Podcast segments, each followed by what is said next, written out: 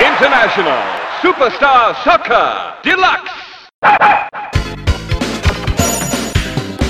E aí, velhos e velhas, eu sou o Caio Hansen e você está ouvindo o Jogo Velho, podcast sobre retro games que faz parte da revista Jogo Velho.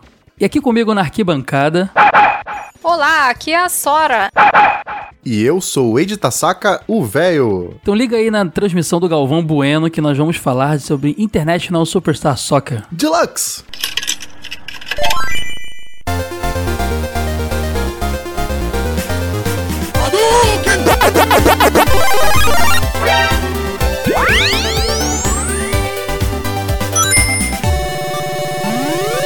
Jogo Velho Podcast.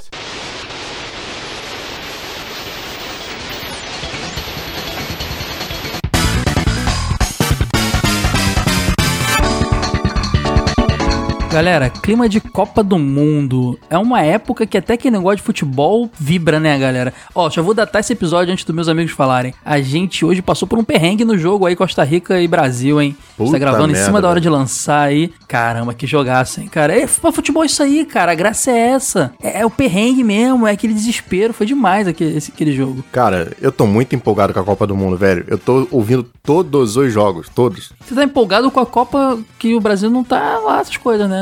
Então, mas tipo... graças a Deus eu sou multiétnico, cara. Então eu torço pro Japão, se o Japão tiver ruim, eu torço pra, sei lá, eu escolho outro país e torço, tô feliz. Tô torcendo pro Japão também, cara. Eu queria que ele chegasse mais longe do que geralmente chega. Eu quero ver o Pikachu no pódio, cara. Nunca mais repetiu aquela seleção clássica lá de 96 lá. Oliver, Kojiro, essa? Oliver, é, Kojiro, Matsuyama, Mitsugi, é, timaço, né, cara? Eu achei que eles iam estar nessa Copa aí. Pois é, cara. A gente, a gente viu, eu falo 96 porque foi quando a gente viu aqui no Brasil, né, na manchete. Não teve Copa 96, obviamente. Mas caramba, cara, é, acho que o Japão merecia. Eles, eles são tão apaixonados por futebol, mas eles não conseguem chegar muito longe, né? É engraçado isso, ô Caio eles são ruins de bola, mas os melhores jogos de futebol vieram do Japão, né? Inclusive esse que a gente vai comentar aqui hoje. Sim, sim. Já é, é verdade, bem lembrado. Pois é, os caras são ruins de futebol, mas de fazer jogos de futebol eles são, são os craques, melhores, são hein? craques. É porque competir com anos aí de história europeia, o próprio Brasil, é difícil mesmo, cara. Mas um dia o Japão chega lá. Eu acho que nessa Copa, cara, não sei se vai ter hegemonia europeia e sul-americana, não. Não, galera, da tá forma é, como tá não, se tá desenhando tá aí. Itália não foi classificada pra Copa, cara. Isso pra mim já foi Holanda, uma coisa cara. muito doida. Bom, galera, a gente vai fazer também um TV de tubo semana que vem tematizado aí com temática Copa do Mundo. Vamos revelar agora o que é. A gente tá bem no hype de Copa do Mundo,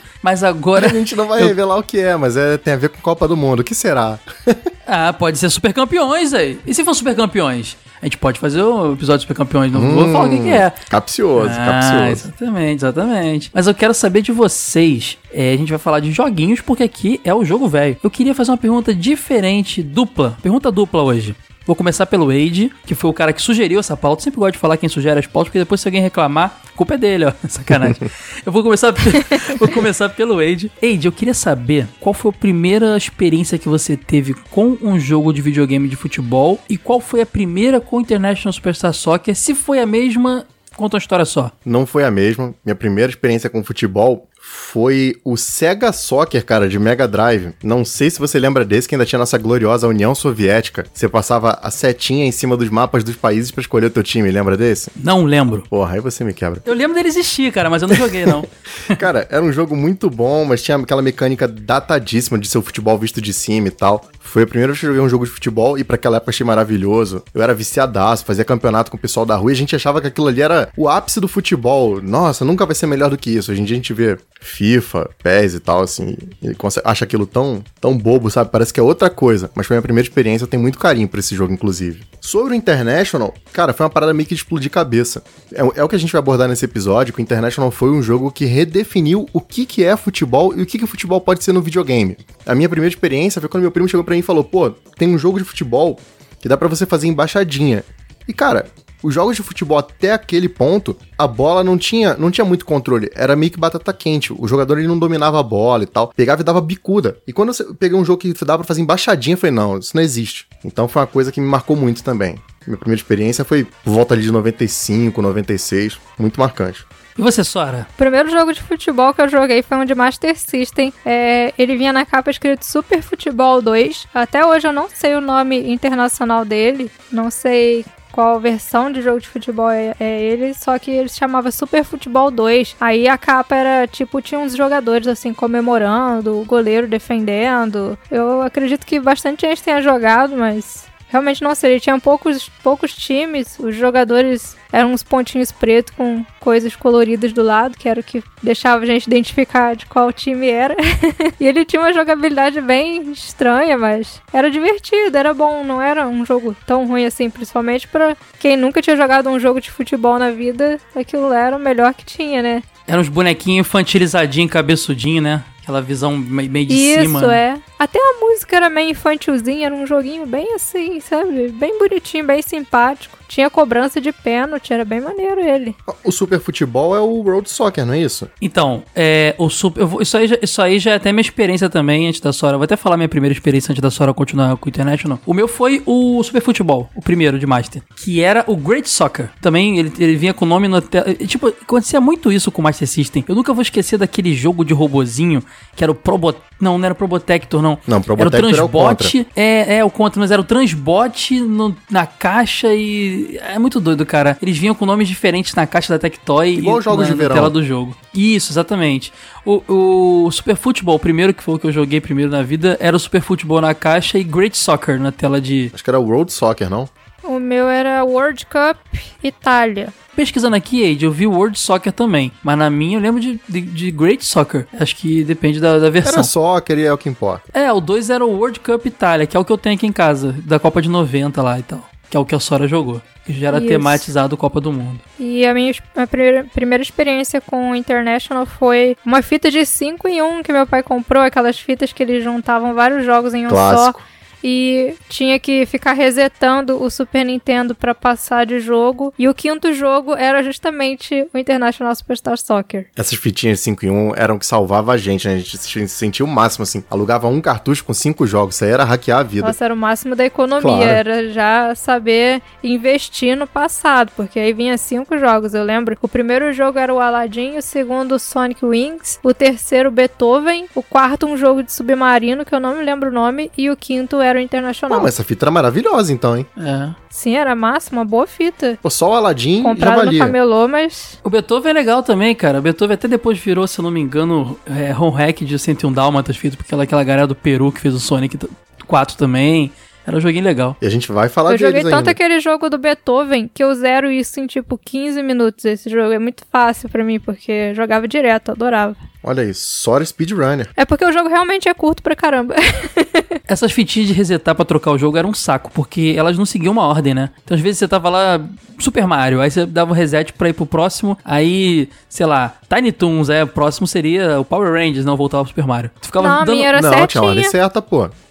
Ah, então, então isso era, um super, era no Super Nintendo, cara, porque essas fitinhas, assim, de outros consoles, da SEGA pelo menos, você ficava dando reset, reset, às vezes ela ficava voltando do jogo anterior e tu, não, quero o seguinte. Era um Até saco, os caras cara. inventarem o maravilhoso menu seletor, né? É. E, galera, a minha experiência foi também com Super Futebol, só que o primeiro, né? Joguei o segundo também, o que eu tenho aqui, mas o International Superstar Soccer eu não gostava, achava ruim, não curtia, aquele bonequinho cabeçudo visto de cima, não, não, não, não, não curtia, não achava legal. Eu acho sempre, eu sempre fui muito apaixonado pelo Master System, meu primeiro videogame, mas eu sempre achei que ele funcionava muito mais com jogos de plataforma e outros, outros jogos assim. Tinha coisa que eu não curtia no, no Master System. A gente recentemente, vocês me criticaram porque eu reclamei, ah, do Pit Fighter, né? Então assim, Pit Fighter, o Mortal Kombat, alguns esportes assim, era legal, era o que atendia o pessoal, mas como eu já tinha, havia tido contato com esses jogos é, nas suas versões mais próximas do original, eu não curtia no Master System. Então, é que você jogou fora de ordem, né? É, pois é. Entendi. O Wonder Boy, pra mim, Alex Kidd, coisas do tipo assim, pra mim o Master era incrível, Phantasy Star mesmo. Agora, eu joguei logo em seguida indo em locadora o International Superstar Soccer.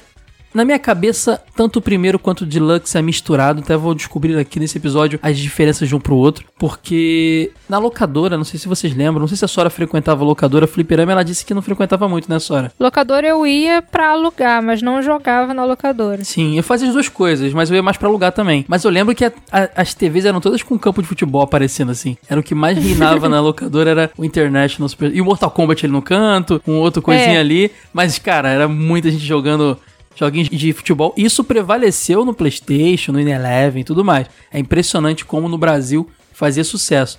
E joguei na locadora, cara. International Superstar Soccer. Não joguei tanto, teve jogos de futebol que eu joguei mais, a gente vai falar já já sobre outros joguinhos, mas a minha experiência foi em locadora. Cara, essa coisa da locadora do joguinho de futebol, quando você entrava e você via uma galerinha em volta de um, de um pessoal jogando, era quase certo que era futebol. Ou Street Fighter, né? É, ou, luta, ou né? então era jogo de luta e tinha zoeira. Mas é, quase sempre, pelo menos na locadora onde eu jogava, era sempre International. Porque, primeiro, porque era um jogo. O pessoal até deixava fazer campeonatinho, então dava pra revezar controle. As partidas eram mais rápidas e tal. Então, até por isso o pessoal gostava bastante. Cara, era o que mais bombava na locadora perto de casa era sempre futebol.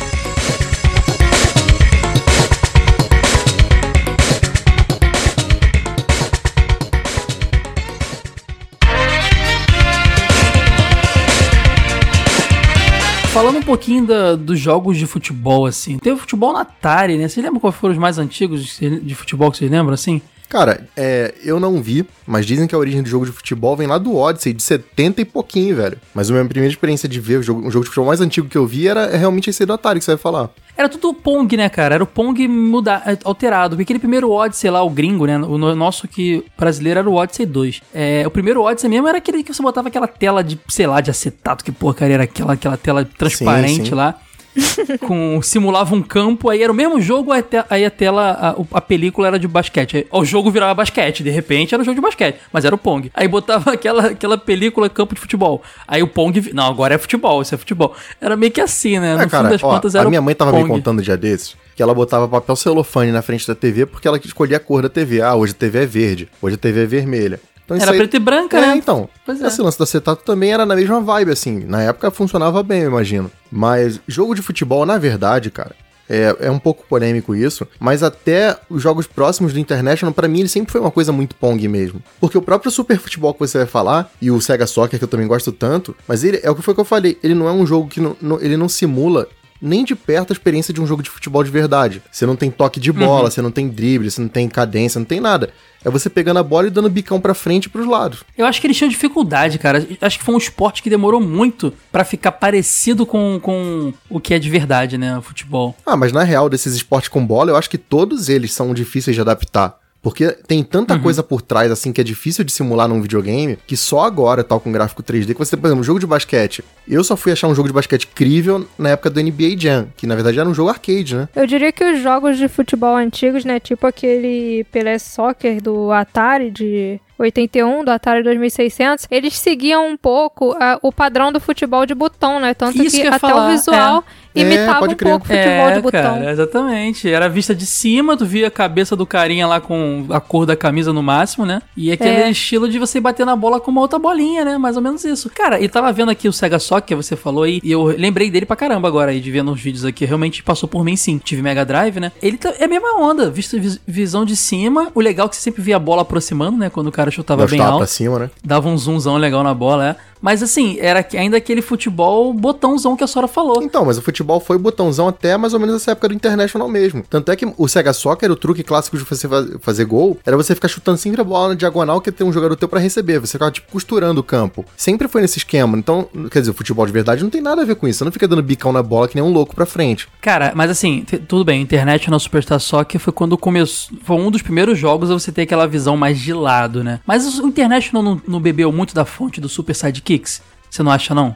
Ah, cara, sim, sim. Mas na verdade, a inspiração não é só o Super Sidekicks. A própria Konami, ela mudou isso na década de 80 e 90 quando ela fez os joguinhos dela de futebol também. Porque o International não foi o primeiro jogo dela de futebol, na verdade foi o terceiro. E ali, na- desde a década de 80, ela já tinha imaginado que aquele sistema de ver o campo de cima não era tão eficaz, porque justamente por isso, você só via futebolzinho de botão. Então, quando ela fez lá o Konami Soccer, que parece um monte de Super Mario pra mim no campo, um monte de bigodudo, a visão já era lateral. Igualzinho, cara. Já era, uma, já era uma coisa mais imersiva, sabe? Já parecia mais um jogo de futebol do que ver um monte de pontinho visto de cima. Então, quer dizer, pra mim é uma evolução do que a própria Konami já tinha feito antes. Era do. Do MSX. Nintendinho? Da MSX. Isso é de 85, ó, ele nem era nascido ainda. O Super Sidekicks foi só em 93 que saiu é, então, primeiro. exatamente. É um ano antes do International. Mas assim, eu realmente achava muito, muito parecido assim. Tinha diferença porque a gente jogava Super Sidekicks no fliperama. Eu não tinha contato com o Neo Geo. Então era um videogame caro e tudo mais. É, então, ma- mas Super Sidekicks era um lance também, vale falar, hein?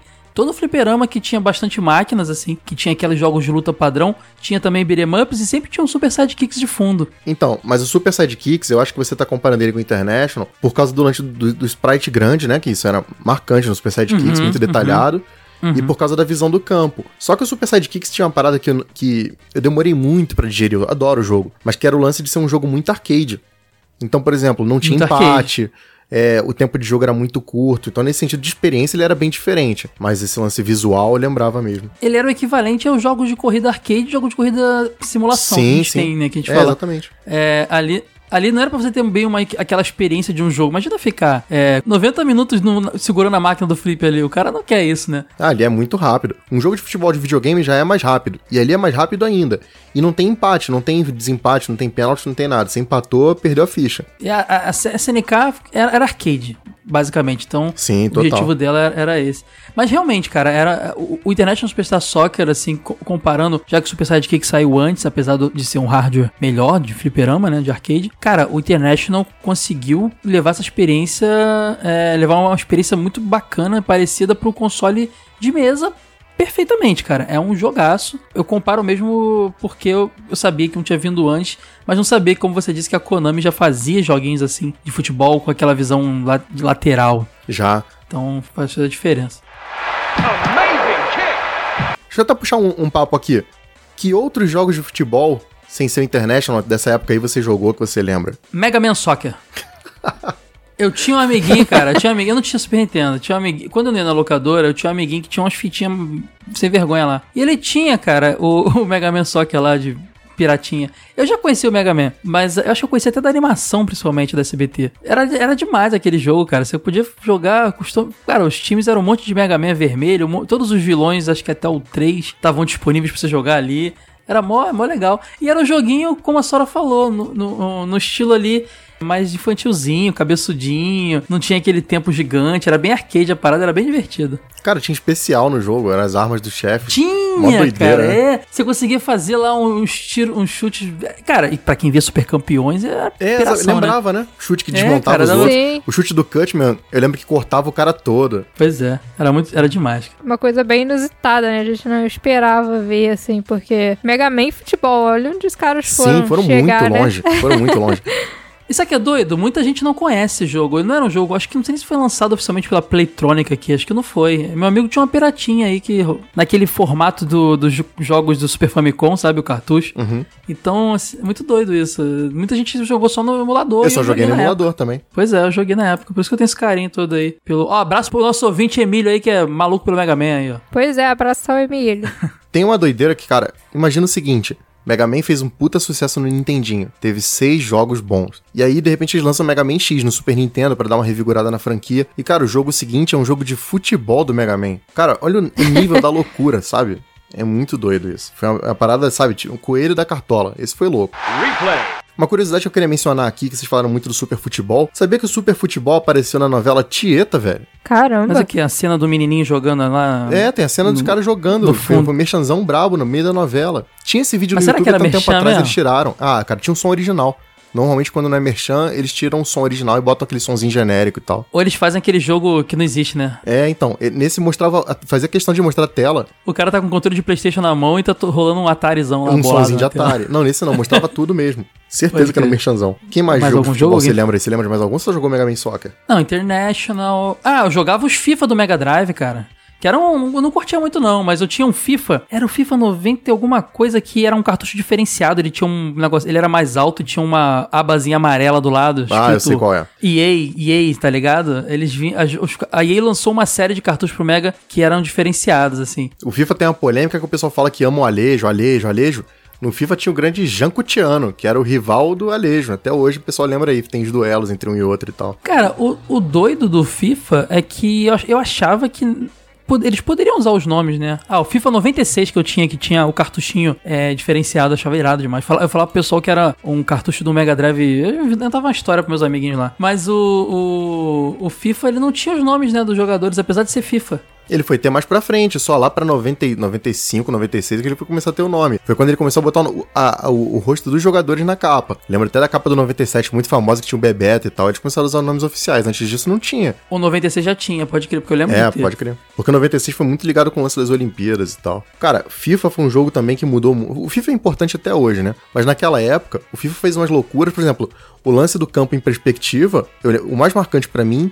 Que eu lembro é o FIFA, o FIFA 94. Outro lance também que você tinha aquele lance da comemoração, você fazia um gol, apertava os botões do controle, soltava fogos, tinha um monte de maluquice. E também tinha aquele lance clássico de você poder fugir, do, o juiz ia tirar um cartão, você tinha que fugir do juiz, sair correndo pelo campo. Ou então você podia parar na frente do juiz quando o goleiro bate- na frente do goleiro quando ele bateu tiro de meta. Tinha várias maluquices no FIFA, já era um monte de loucura que eles faziam. Na geração Mega Drive ali, o FIFA era o International da gente, né? Era o que a Exatamente. gente tinha mais parecido, assim. É, antes do International era o melhor. A marca registrada da série FIFA pra mim, pelo menos até, até, até ali o os FIFAs de PC que eu cheguei a jogar no, no Nintendo 64 também, que era a estrelinha, né? Que você tinha lá a- o seletorzinho, Ah, a pode crer. imagenzinha que aparecia embaixo do bonequinho pra dizer qual que você tá controlando, e no FIFA era uma estrelinha, isso era demais. Sabe um outro jogo de futebol que também é mais ou menos da mesma época do International que eu gosto? Nossa, esse eu gosto até hoje. Eu sempre digo isso. Se não tivesse International, esse seria o melhor jogo de futebol do Super Nintendo. É o Soccer Shootout, cara, que é feito pela Capcom.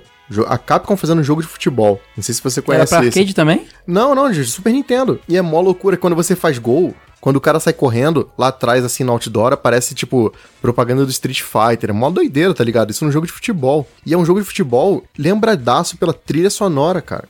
A caixinha dele eu lembro de ver. A labelzinha lá, a caixinha dele eu lembro de ver. Lá o cara dando uma rasteira no jogador. Sim, mó carrinho ilegal, assim, o cara parece que vai morrendo com o carrinho. Não, cara, é muito feio. O maluco tá tipo com muita dor assim. Ah! Mas o jogo é muito bom. A única coisa que eu achei que é bizarra nele é que a bola é do tamanho da metade da perna do cara. Mas de resto o jogo é mó bom. Cara, o Garrincha que tá tomando uma banda, não é o Garrincha? Não sei. É, é um cara aqui Foi tomando por uma isso que ele ficou com a banda perna um, torta. de um bigodudo aqui de preto que parecia que parecia, na verdade, roupa de, de, de árbitro da época, né? Caramba, que, que capa maravilhosa. Mas sabe qual que é a maluquice desse jogo? Cada time tem uma música específica. Então é muito coisa de super campeões, é muito coisa de japonês. Dá uma olhada nesse Era um vou samba do. Brasil? Era- Ouve, ouve a música do Brasil.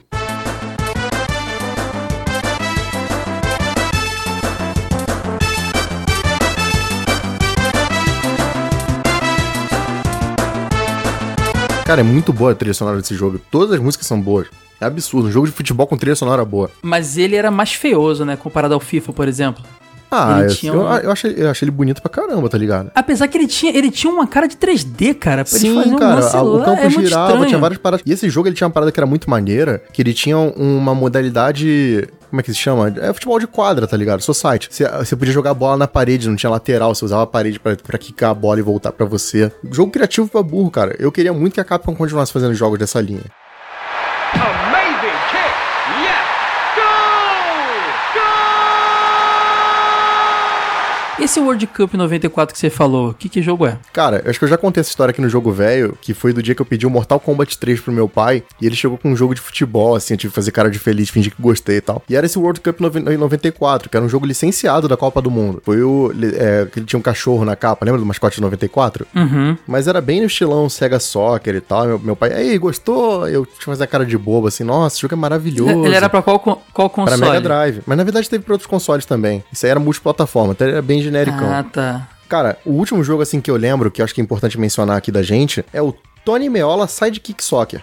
Mas esse jogo eu vou mencionar ele não porque ele é bom. Porque assim, na, na América Latina esse jogo foi lançado como Supercopa. Esse nome Tony Meola era em homenagem ao goleiro Tony Meola, que é, é dos Estados Unidos, né? Só que esse jogo no Japão, ele foi lançado como Rui Ramos no Worldwide Soccer. Que era em homenagem a um cara chamado Rui Ramos. Eu falei, velho, eu não lembro de nenhum Rui Ramos. Esse nome é brasileiro. Por que, que os caras no Japão estão fazendo isso? E aí eu fui fazer uma pesquisa e descobri que esse cara realmente é brasileiro, é nascido no Rio de Janeiro. E ele se naturalizou japonês e jogou pelo Verde Kawasaki na década de 70. Sendo que esse jogo é de 93, ou seja, os caras estavam homenageando um jogador que tinha jogado 20 anos atrás. E o jogo teve um nome em cada país. Então tem muito jogo que você acha que é uma coisa, assim, ah, é diferente. Na verdade é o mesmo jogo rebatizado. E esse jogo também é ruim pra caramba. O Japão, ele tem dessas, né, no futebol. Às vezes um cara fica marcado e eles lembram um tempão, né? É, teve jogo do Zico, inclusive. Ah, aquele personagem super campeões lá, o Túlio Roberto Maravilha, é baseado no Zico e mais um- uns outros lá. Acho que ele- eles meio que mesclaram alguns brasileiros que fizeram sucesso lá. O Zico era um deles. Esse Tony Meolas, ele- ele tem o- os times da europeus, né, cara? Cara, esse Tony Meola, ele tem uma maluquice que ele define a força dos times por animais, cara. Então, se o time é rápido, é uma lebre, se o time é lento, é uma tartaruga. Olha o nível do negócio. Ah, Na tela de seleção, quando você escolhe se você vai botar o, o para jogar contra a máquina, é um robô. É um Sim, ser humano cara. e um robô. Cara, é muito ruim, é muito ruim. Esse jogo ele tem uns sound effects que são irritantes, assim. Quando você aperta o botão, sai um negócio estridente, parece que estão, sei lá, cara, parece uma serra elétrica, é horrível. Mas ele é 3Dzão, cara. Que tecnologia é essa aqui do Super Nintendo? 3Dzão, 3Dzão não é, né, cara? É Era o campo 3Dzão. só que girava quando você mudava de lado Pô, quando tava mas gera- atacando é, não, mas é estilo ali, sei lá, é, é, F0 aí o efeito, virava tudo, muito louco. Que eu já vi esse jogo como Super Copa no Brasil. É, foi como ele foi lançado aqui. Que parecia o Donald Trump na capa, inclusive. Eu lembro da capa com dois jogadores, né? Tinha um que era do Brasil e o outro tava com uma camisa branca, que eu não sei de que time que é. Qual o jogo de futebol que tem o Donald Trump na capa? Agora eu tô em dúvida. É Super Soccer é o nome do jogo. Olha a capa desse jogo. Vê se não é o Trump. Fala pra mim se não é o Trump. Ah, o goleiro parece o Trump. Cara, é idêntico ao Pode Trump, crer. velho. Eu tenho, eu tenho aqui o Super Tênis, né? Que é um jogão também de Super Nintendo. O Super, Super Soccer tava na minha listinha aqui de coleção. Mas eu nem sei se é um jogo bacana, mas ele tem. É da série Super Sport ali, né? Super Nintendo. Uhum. Pode ser o Oliver Kahn também, cara. Sei não. Tá com bondade no coração hoje pra ser o Oliver Kahn. É, goleiro louro aí, sei lá, pode ser.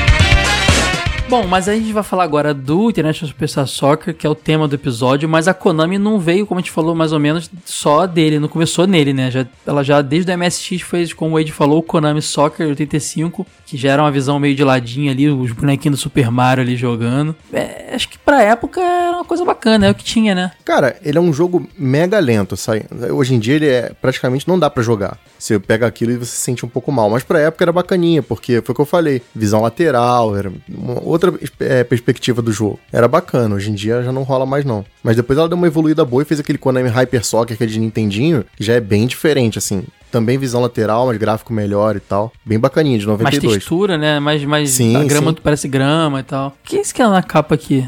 É o, é o, é o- Parece o Neymar, cara, o Neymar. Parece um pouquinho, não parece? O cara, o cara que tá pulando, O parece ele Neymar, mesmo. cara. No Konami, o Konami Hyper Soccer tem o Neymar na capa. O jogo é de 92, cara. Neymar nem sonhava em nascer, né, cara? Gente, Não, ele, não, peraí. não, o Neymar nasceu em 92. Ele, é- ele tem 26 anos. É isso mesmo.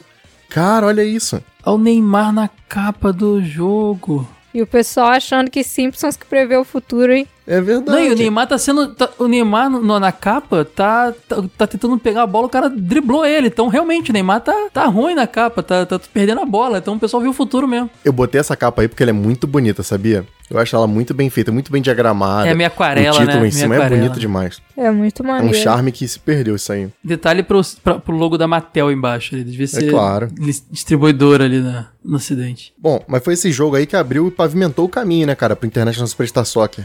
Que veio pouco tempo depois também. Esse jogo é de 92, o primeiro International é de 94. É, em 94 saiu o International Superstar Soccer, que no Japão chamava. O meu, japonês é maravilhoso, hein? Ei, diz que fala você, que você que é filho de japonês, pô, não sou eu. Pô, mas é só uma palavra aqui em japonês, ó. O nome do jogo é Jikyo Ah, é? World Soccer, Ah, é Perfect verdade. Eleven. É, só, uma palavra. é que eu vi o Jikyo, ali já fico com medo, já, trauma de falar japonês. Jikyo World Soccer Perfect Eleven, pode crer. Esse jogo, sim, mudou a vida de muita gente no futebol. Cara, é o jogo que você faz embaixadinha, é o jogo que você dá carretilha, é o jogo que você consegue fazer gol do meio campo, o jogador corre. Cara, é, é fantástico, maravilhoso, bom, perfeito. Até hoje o pessoal, quando bota campeonato de retro games, quer jogar International, mudou tudo, é completamente diferente. Ali eu me sentia vendo um jogo de futebol de verdade, achava que aquilo era muito realista. Mudou a minha vida, assim, eu joguei muito, muito, muito, muito, milhares e milhares de horas naquilo ali. Eu lembro que eu tinha um primo que morava comigo quando eu era jovem, e a gente pegava o modo, era, se não me engano, era era o World Cup. Eu lembro que era o modo mais longo que tinha, que você jogava ida e volta, um campeonato inteiro, assim, você levava pra fazer um jogo, um campeonato inteiro aqui quase um dia inteiro, quase 24 horas. E cara, a gente jogava loucamente, assim, terminava, zerava, ah, que legal. E dia seguinte ia lá e fazia a mesma coisa de novo. E a gente, quando perdia um gol com preciosismo, a gente brigava, saía na porrada. Tipo, ah, você é fominha, não toca a bola. Então a gente levava aquilo, sabe, muito a sério. E foi uma experiência muito marcante pra mim. Eu lembro disso com muita saudade hoje em dia. Tanto do meu primo quanto do jogo, inclusive. E era muito bom. Cara, o gráfico é bom, a trilha sonora é maneiro, o sound effects é maneiro. O jogo você sente que ele tem realmente uma diferença gritante entre um time forte e um time fraco. Você tem opção de jogo. É, não é aquela coisa que eu falei só de você só tem bicuda na diagonal pra um lado e pro outro. Você pode driblar, você pode fazer gol de cruzamento, você bate falta, você chuta de longe. Tinha muito macete também, é verdade, o jogo é lembrado por isso, né? É um monte de macetinho, quem sabe jogar faz gol até do meio de campo, dá um bicudo no meio de campo, a bola quica na frente do goleiro e encobre. Mas era um, um hall de opções diferentes, entendeu? Que fazia esse jogo ser especial.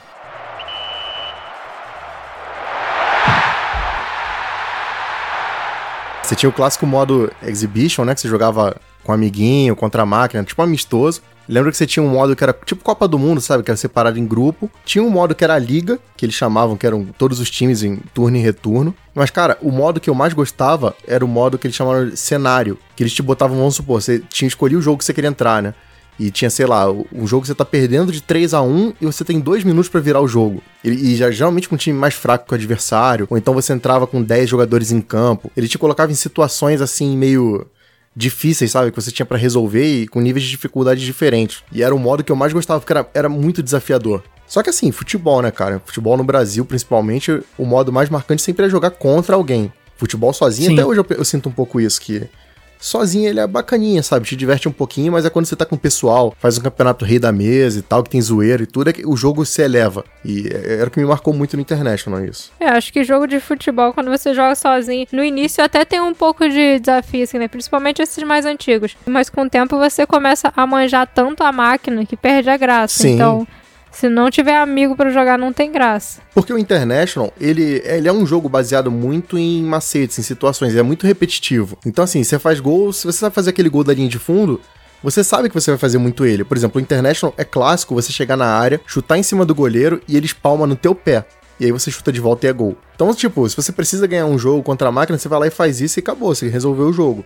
Tá sossegado. Só que a graça Principalmente quando você tá jogando contra alguém, você não vai chegar na área e vai chutar no goleiro e pegar o rebote. Você vai chegar na área, você vai querer driblar o goleiro do cara, vai querer driblar a segunda vez, vai querer dar uma lambretinha no meio da área. Se você fizer um gol desse, você ainda vai ficar rindo da cara do cara. Eu fazia uma coisa que era muito irritante, eu era um cara muito chato. Então quando eu fazia um gol bonito, eu ainda ficava assim, confira comigo no replay. E ficava fazendo indo e voltando o jogador, sabe? 30 vezes o mesmo lance. Cara, você era o cara que eu odiava.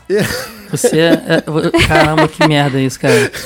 Cara, eu Não, calma aí, deixa eu ver, deixa eu ver, deixa eu ver o, o gol de novo. Nossa, Não, não, porra eu, eu- isso. eu- cara, no PlayStation 2 eu ficava mudando o ângulo. Peraí, peraí, que eu, quero- eu tenho que ver como que ele. Nossa, foi de trivela! E o cara ficava muito puto comigo. Eu fazia isso direto. Na internet eu não fazia isso direto. Eu sempre fui um jogador de jogos de futebol, ok. Eu sabia as mecânicas, eu fazia meus gols, mas eu não era nada demais, eu não sabia os dribles, nada disso. E isso era um saco quando eu jogava contra, porque eu sempre ia mal. Então, é, eu odiava essa parada do replay, porque eu era o cara que tomava os gols. então eu tinha que ficar vendo o gol dos caras o tempo inteiro. Era, era um porre isso. Cara, ó, lá na rua tinha dois amigos meus, amicíssimos até hoje, o Dinho e o Rato. E, cara, a gente evoluiu em jogo de futebol junto. A gente pegou desde o International até. Até hoje em dia o pessoal joga online e tal, FIFA de 2018 e tal. Eu era o rei da rua no, no- International. Então botava campeonato, o pessoal trazia, ah, vou trazer um cara da outra rua que joga muito pra te ganhar e tal. Fazia o campeonato e eu não perdia de jeito nenhum. E aí um dia marcaram um campeonato e eu fui lá, tipo, confiante, sabe? Tô indo pra mais uma vitória, molezinha e tal, não sei o quê. Só que os caras tinham descoberto um macete que você chegava na linha de fundo e você virava de costas pra área, fazia umas embaixadinhas e metia a bicicleta, só que em vez de ser com botão de chute, era com botão de cruzamento. Porque o International ele tinha muito disso. O chute, diferente dos outros jogos que era uma coisa meio aleatória, no International você controlava até a curva que a bola fazia, com precisão, sabe? Então quando você cruzava a bola com chutava a bola com botão de cruzamento, ela ia alta e o cara depois fazia uma curva que a bola fazia quase 90 graus. Era certo do cara fazer gol com aquilo. Então não importa a quantidade de macete que eu fizesse, porque eu me matava pra fazer um gol, a bola saía, o cara ia até minha área e fazia isso e empatava. E aí acabou a minha hegemonia, sabe? Eu Fiquei com cara de trouxa, assim, tipo, nossa, não quero mais jogar campeonato, não sei o quê. E foi até a época que eu passei a jogar mais RPG do que futebol. Eu falei assim, ah, agora eu só vou jogar Final Fantasy, não quero saber mais disso aí, não. Acabou minha hegemonia na rua. É uma coisa que eu também lembro bastante. E depois eu nunca mais fui o melhor em nada, assim, de futebol. Eu lembro que eu rolava FIFA 94, o 64, ou FIFA Copa do Mundo, que aquele tinha um galinho e tal, que eu só gostava pela trilha sonora. Eu tomava 10 a 0 10 a 1 eu nunca mais fui o rei da rua de futebol. Acabou minha hegemonia ali. Uma coisa muito legal na série International. Na verdade, todos os jogos de futebol tinham meio que seus personagens, porque eles não usavam os nomes dos jogadores, apesar de que muitos eram facilmente reconhecíveis, né? Cara, quem não reconhecia o Valderrama e o Baggio lá jogando? Era eles, cara. Certeza. Entendeu? Mas só que com outros nomes. Por exemplo, o Batistuta era o Capitalia. que mais se lembra? Ah, o famoso Alejo, né? Que todo mundo Alejo, idolatra Alejo até hoje. do futebol. Alejo na É, Copa de Alejo- 2018 o Brasil tava goleando todo mundo. A galera mais viciada, eu tenho certeza que sabe a escalação de cabeça, né, cara? Da Silva, Ferreira, Vincento, Paco, Cícero, Roca, Santos, Pardilha, Beranco, Gomes e Alejo. Foi só timaço do Brasil. Melhor time do Brasil de todos os tempos. Melhor que de 82, inclusive. O Alejo, o Alejo, ele, ele era o Ronaldo e o Gomes era o Romário, era isso? Eu não sei, cara, porque assim, 94, quando o jogo foi lançado, o Ronaldo ainda era um molequinho no banco de reserva do Brasil. Tanto é que no Internet Uhum. do Super Nintendo ele tinha cabelo. Quando chegou no International do 64, que o Ronaldo tava bombando, se você percebeu, o O Alejo, Alejo é era careca. o Ronaldo. Então, claramente ele é o Ronaldo. Então ele é um cara que foi. Então ele é era o Romário antes, né, Eu acho que ele era o. Romário. Eu acho totalmente que ele era o Mas Romário. tinha o Gomes. Quem era o Gomes? O Gomes o é, também Bebeto, achava... né? Ah, não sei, cara, porque os dois pareciam Romário. Acho que a gente falaram, ah, o Bebeto é sem graça, vamos botar Era- dois Romários. Esse cara é tão bom, né, cara? Dois Romários. Não tinha como ser ruim. Cara, o Capetalho Fuerte do, da Argentina. Eu jogava com a Argentina às vezes, cara, porque eu era um moleque meio, meio cap- capetado lá. Eles eram o, o Canija e o Batistuta, Total. cara. Era ele tinha demais. até faixinha no cabelo do Canidia. Sim, sim, sim, era demais, cara. Na Itália tinha um cara, o Coliuto, que tinha o cabelo pintado de branco, assim, tinha uma mechinha branca. Tinha uns jogadores que pareciam mesmo. É nesse jogo praticamente que começou esse negócio da personalização dos jogadores, Sim, né? sim. Antes não tinha tanto isso. Ó, eu vou te falar que os jogos de antes, alguns até tinham um aspecto de força e tal, mas eu acho que era tudo balela. Pra mim, os times eram todos iguais e só botava aqueles números lá pra, pra dar um miguezão. Mas calma aí, no International você não personalizava até nome? Não já, já não pra Personalizava. fazer isso Não, já? é isso que ela tá falando, Ah, que personalização e tal. Ah, tá. Mas também tinha o lance do você aspecto de falou aí força. só de força, eu pensei que ela tivesse falado, não, pode crer, dá pra botar. Eu lembro Dá que eu fazia, pegava lá, eu pegava a seleção brasileira, botava todos os jogadores que estavam jogando na época, só que o atacante era o Caio. Era eu jogando a seleção, né? Pô, eu era o Alejo, cara, qual foi? Tem que ser, né? Tem que dar essa moral aí, porque eu não jogava nada. Quando eu jogava mal, assim, quando eu tava aprendendo, eu lembro que no International Deluxe tinha um macete. Na verdade, tinha um modo, né? Que você botava, atribuía pontos ao personagem. Então você botava ponto em força, em chute e tal. Eram 100 pontos que você podia distribuir. E aí eu descobri que se você, depois de distribuir os pontos, você apertasse o botão de voltar, entrasse de novo e apertasse o Y, os botões, o- os pontos voltavam. Ou seja, você podia fazer um time de robozinhos, que você botava todo mundo no máximo. Todo mundo era o Cristiano Ronaldo. Então sempre tinha que fazer isso antes de jogar e tal, pra dar uma segurança. Pô, passava uma hora fazendo isso. Aí quando ia começar a jogar, a mãe ia fazer faxina, batia com aspirador no videogame e travava tudo.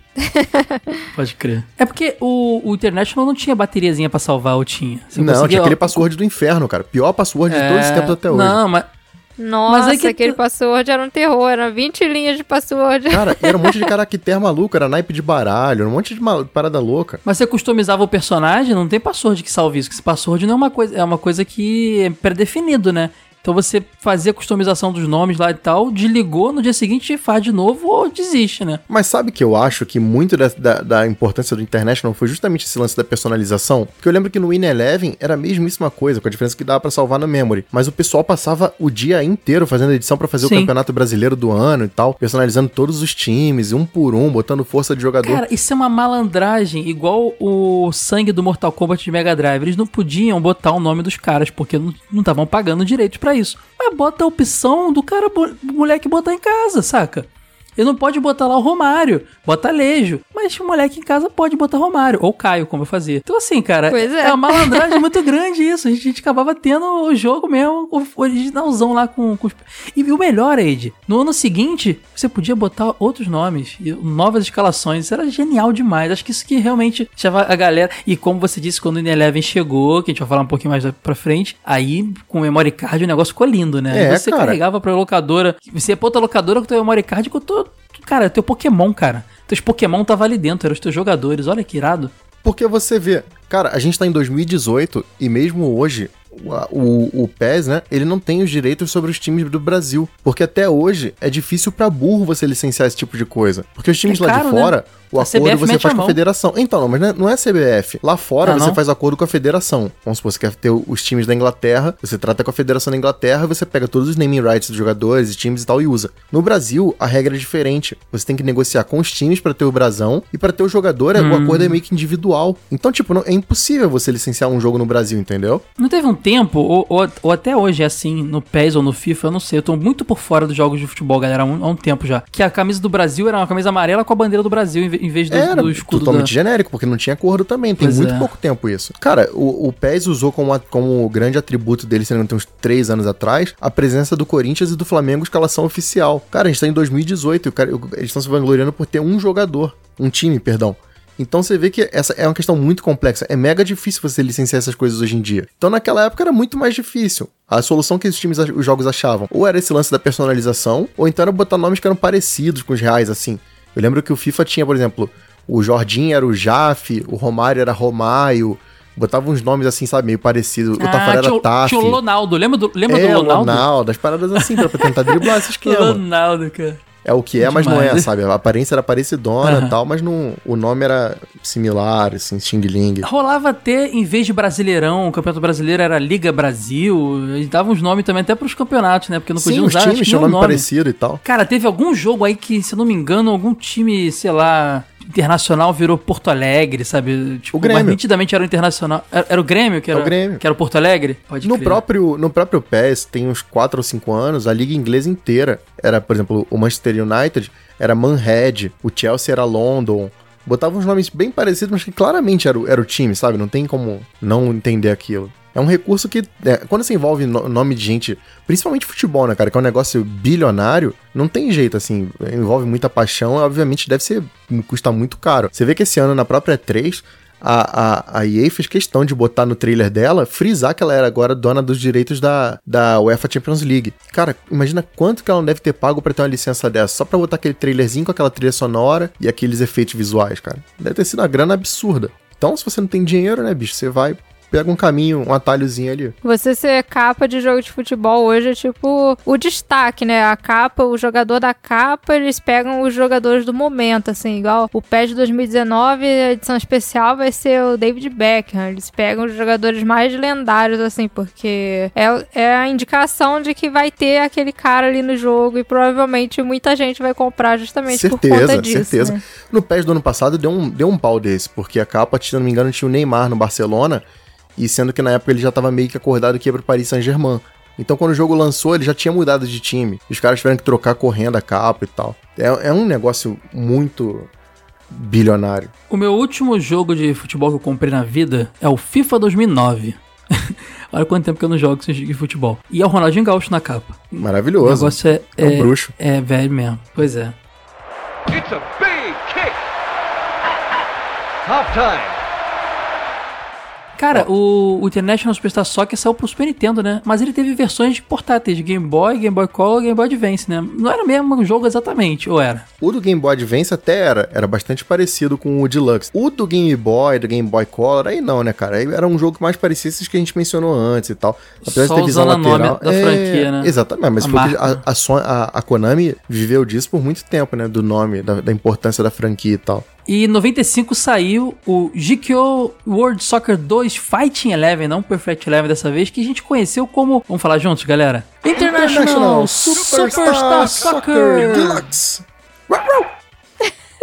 Aí sim, hein? O Deluxe que trouxe aí melhorias do comparação ao primeiro, inclusive o Wade fez o barulhinho do cachorrinho latino aí, que era clássico, fazia lá o Konami Code e você ativava o juiz cachorro, que poderia estar apitando o jogo do Brasil hoje, que tá e o anterior também. Ah, mas o cara captou já no cachorro também, cara. Só que em outro sentido. Pois é, cara. Você queria Alejo jogando na seleção? Eu queria o juiz cachorro no lugar desse juiz aí que não marcou o pênalti no Neymar. Mas tudo bem.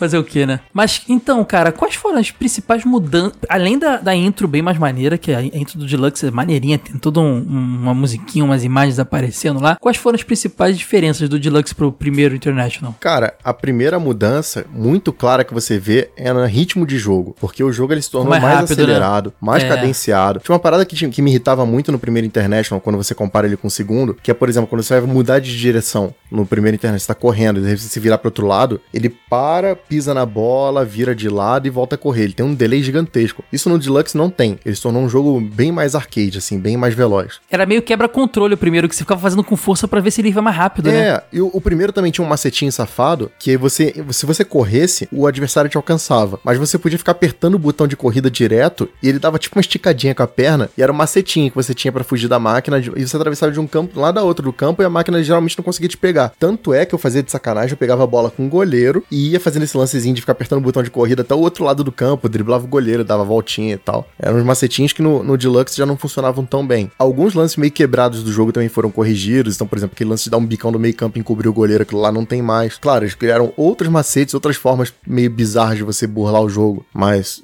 sei lá, relevante. Cara, é mais questão de mecânica mesmo. O jogo se tornou muito mais interessante, muito mais veloz e mais completo. A minha maior surpresa é saber que ele não saiu só pro Super Nintendo. Ele saiu pro Mega Drive, cara. Como assim? Teve o International Superstar Soccer no Mega Drive? Teve pro Mega 1 e super bom também, maravilhoso. Não só pro Mega, né, cara? Saiu pro Play 1. Pois é, cara. Play 1 que a gente pensa que já, já começou ali na era Win Eleven, né? Que foi o que sucedeu ali International Superstar Soccer, mas não teve então um primeiro International Superstar Soccer pro Play 1. Teve. E era o mesmo esquema, assim, não mudava muita coisa, não. O que me choca muito de um jogo pro outro é que, cara, a diferença é de 10 meses. Não é nem um ano de diferença entre um jogo e o outro. É uma evolução muito grande para um período muito curto de tempo, sabe? Mas sabe o que eu acho? Às vezes, às vezes eles tiveram que lançar o jogo, mas já estavam trabalhando nisso, entendeu? Ah, pode tipo, ser. já lançaram pensando em depois lançar uma versão que hoje em dia seria uma atualização do jogo, né? Você tá, o teu console atualizaria simplesmente, já uma versão mais melhorada. Falando isso, se não fosse vender como DLC, né? Então, só que o DLC daquela época tinha que te envolvia comprar o hardware inteiro de novo, né? Por exemplo, o Street não- não Fighter, deixa né? de ser um DLC, né?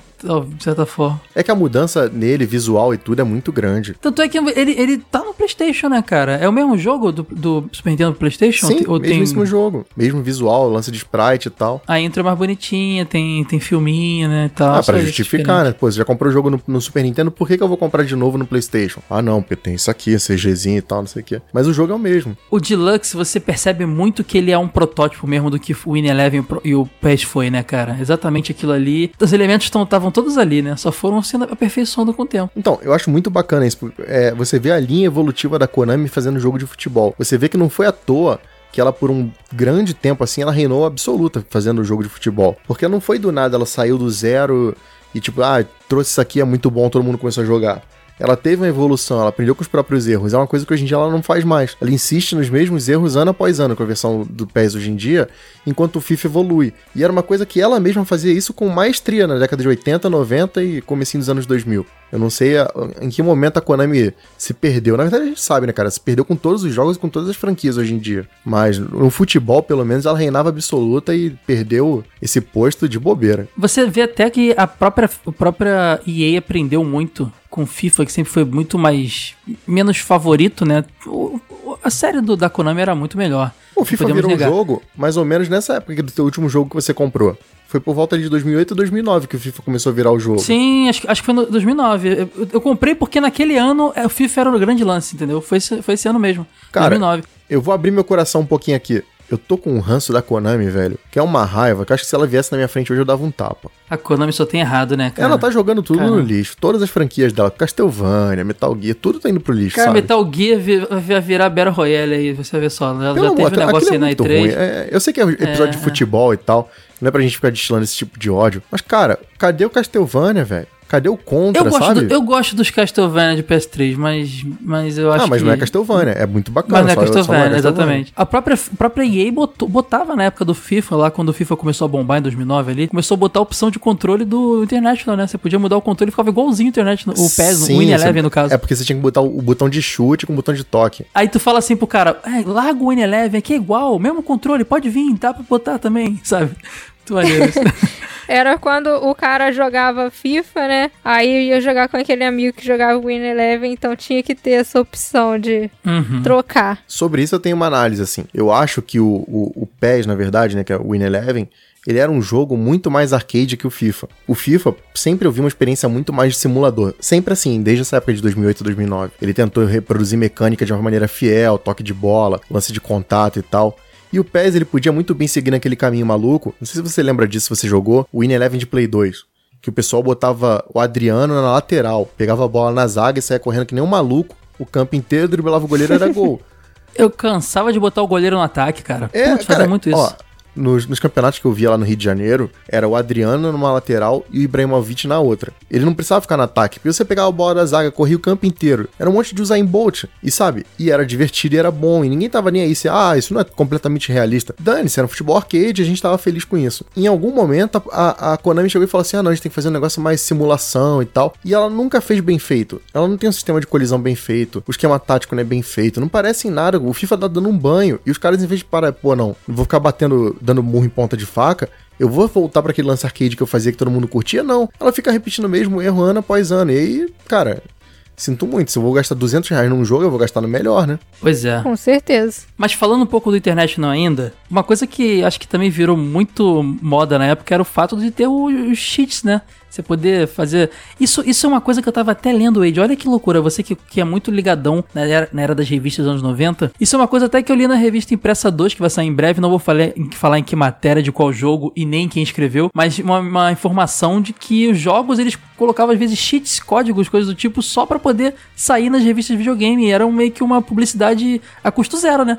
Porque pra revista era interessante botar lá o cheat pra galera e tava ganhando uma publicidade do jogo. Isso é bem provável que rolou a mesma coisa. A Konami era a rainha de botar cheat nos jogos, né? Konami Code não tá aí pra mentir. É, fala outra empresa que você lembra um truque clássico aí. Eu só lembro da Konami, né? Que tem um código único pra É, ela. Ah, Mortal Kombat, né? Também do sangue, mas acho Ah, que é então, mas, é- mas foi só naquele jogo, não teve, Sim, não teve é. segmento, entendeu? O legal da Konami é que ela usava o mesmo código, né? Ela tinha variações, Sim. porque os jogos tinham vários códigos, mas assim, todo jogo tinha esse código. O Contra tinha esse código. Todos eles tinham é, esse código pra alguma coisa, isso é legal. Aí chegou um dia na fanpage da Konami no Facebook que ela mesma botou esse código errado. Meu Deus, eu soube disso. Na verdade, eles pegaram uma imagem do Google que era mais comprida. E cortou o Só que finalzinho, o né? cara foi colocar. É. É, o cara foi colocar dentro de um frame, assim, pra ficar naqueles formatos do Facebook, e aí cortou As o final laterais. do código.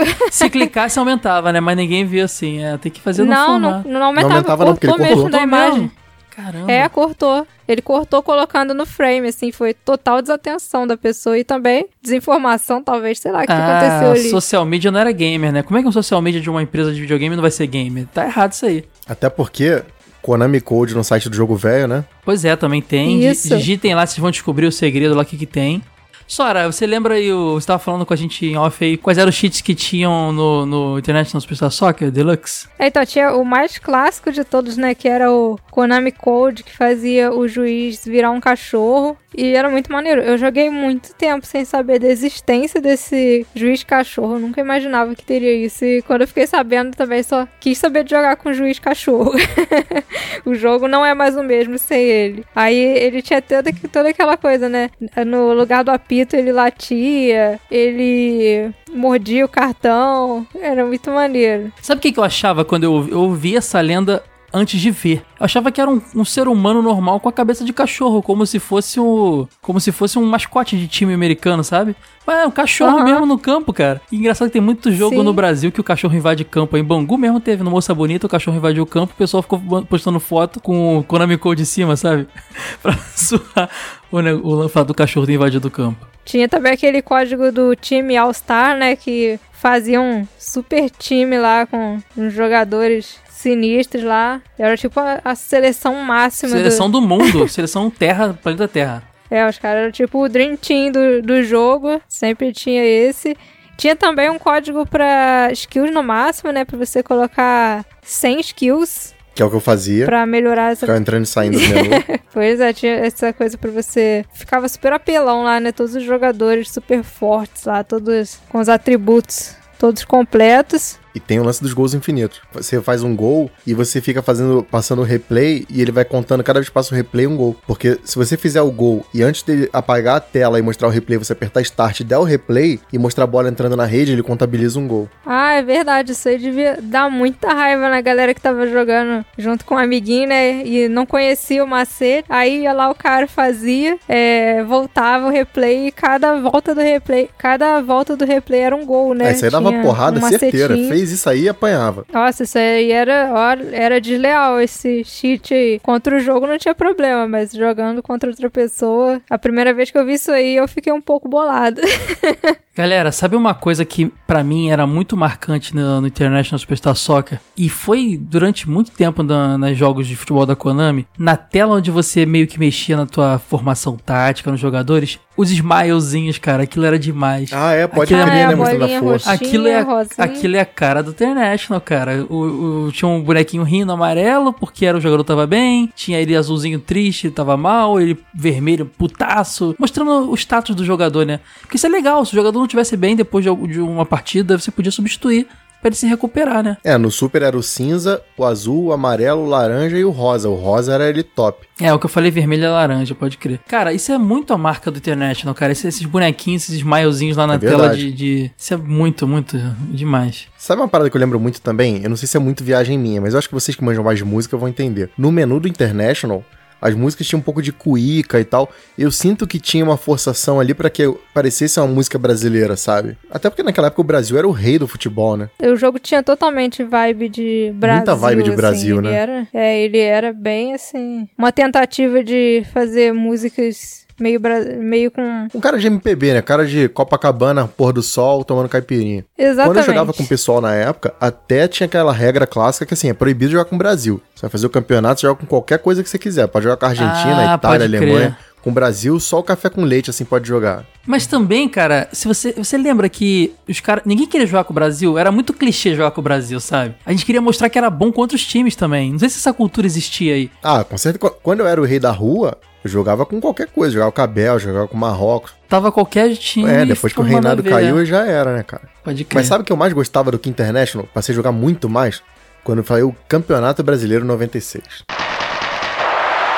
Fútbol brasileiro 96.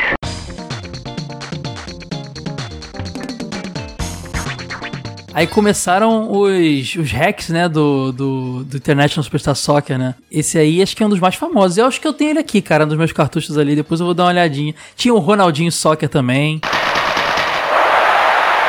Ronaldinho Soccer 97. A Ronaldinho Soccer é a vitória do brasileiro sobre o mundo, cara. Era no International que tinha uma opção de você colorir o uniforme dos jogadores? Sim, você customizava o uniforme. eu geralmente botava todo mundo preto. Eu lembro, eu colori os jogadores de rosa. Cara, É porque Que- era, era um, era um jogo deslizante completo, né, RGB cara? e tal. Então você podia. Era muito completão pra época. Sim. você podia ser jogador, técnico e ainda estilista dos jogos, dos times, cara. Isso era, era muito Cara, completo. no demais. Deluxe você podia Exatamente. botar tática no meio do jogo. Você fazia um comandinho lá e ele botava o time mais pra defesa, mais pro ataque. Você ficava um tempão mexendo na posição individual de cada jogador, botava um cara na banheira. Eu não entendia nada disso. Ah, eu achava chato quem fazia, mas quando era campeonato e tal, você tinha aquela formalidade, sabe? Tomava banho antes de jogar, penteava o cabelo fazia mexer no time. Imagina o seguinte: o jogo já tem um apelo absurdo com o público brasileiro por ser futebol. Aí os caras lá do TAG, né, que é o Twin Eagle Group, que é um grupo lá de hackers do, de hackers do Peru, os caras vão lá e me lançam um jogo chamado Campeonato Brasileiro 96. Só que, como assim? Os caras não falam português, em vez ter dublagem no nosso idioma, é um portunhol mega safado muito bizarro. Então dessas expressões tipo forte bomba, é, ah, é saque do goleiro, lateral, sabe, um portunhol safadíssimo, mas botou os times brasileiros com as escalações da época. Eu sou flamenguista, eu lembro que o Flamengo naquela época tinha Marques, Iranildo, Sávio, Romário.